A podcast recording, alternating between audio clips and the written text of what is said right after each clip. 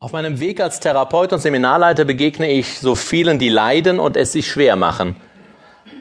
Noch einmal, ich respektiere und achte auch jeden Leidensweg. Das Leiden gehört zu unseren menschlichen Erfahrungen, besonders zu Beginn unseres Lebens.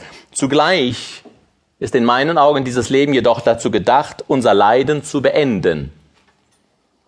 Dieses Leben ist kein Kreuzweg ohne Ende. Ich habe in den letzten Jahren viele gesehen, die ihr Lebensgefühl komplett verändert haben in Richtung Leichtigkeit, Erfülltheit, Frieden, Liebe und Gesundheit. Nicht wenige haben dafür noch nicht einmal ein Seminar besucht, sondern vielleicht nur meine Vorträge gehört, wieder und wieder und einige Kernaussagen in ihr Denken und damit in ihr Leben hinein integriert. Darüber bin ich sehr glücklich und dankbar. Es bestätigt die Aussage vieler Lehrer, dass die Freiheit und der Frieden schon dadurch eintreten können, wenn wir alles, das heißt uns selbst, die anderen und das Leben aus einer anderen, aus einer neuen Perspektive betrachten. Allein der Richtungswechsel der Betrachtung kann ihr ganzes Leben verändern. Einen neuen Gedanken denken kann das ganze Leben verändern. Darum manche sagen, ein einziger Satz aus ihrem Vortrag, der hat mir geholfen. Und den vergesse ich nie. Der hat Klick gemacht. Mein Wunsch und mein Ziel ist es, in meinen Vorträgen und meiner Arbeit die Zusammenhänge, wie ich sie sehe, so einfach und klar wie möglich darzustellen.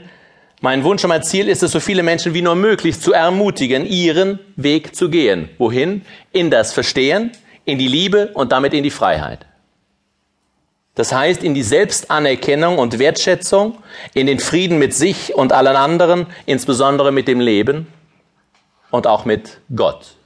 Denn das Leben ist für mich identisch mit Gott. Gott ist für mich das alles, was ist, alles, was lebt und alles lebt. In das Erkennen der eigenen göttlichen, heiligen und grenzenlosen Natur. Ich bitte jeden hineinzuspüren, sich zu fragen, ich, heilig, grenzenlos, göttlich.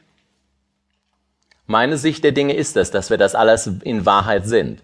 Jeder von uns ein unendlich schönes, großartiges, heiliges, sündenloses, unendliches Wesen, ausgestattet mit göttlicher Schöpferkraft. Nur eins, ein Haken daran ist, wir haben es vergessen. Die Reise, die die Menschheit bisher gemacht hat, hieß in meinen Augen, wir vergessen mal, wer wir wirklich sind. Dieses Spiel haben wir lange genug gespielt. Das neue Spiel heißt, ich bin bereit, mich zu erinnern, wer ich wirklich bin. Wie klingt das für Sie?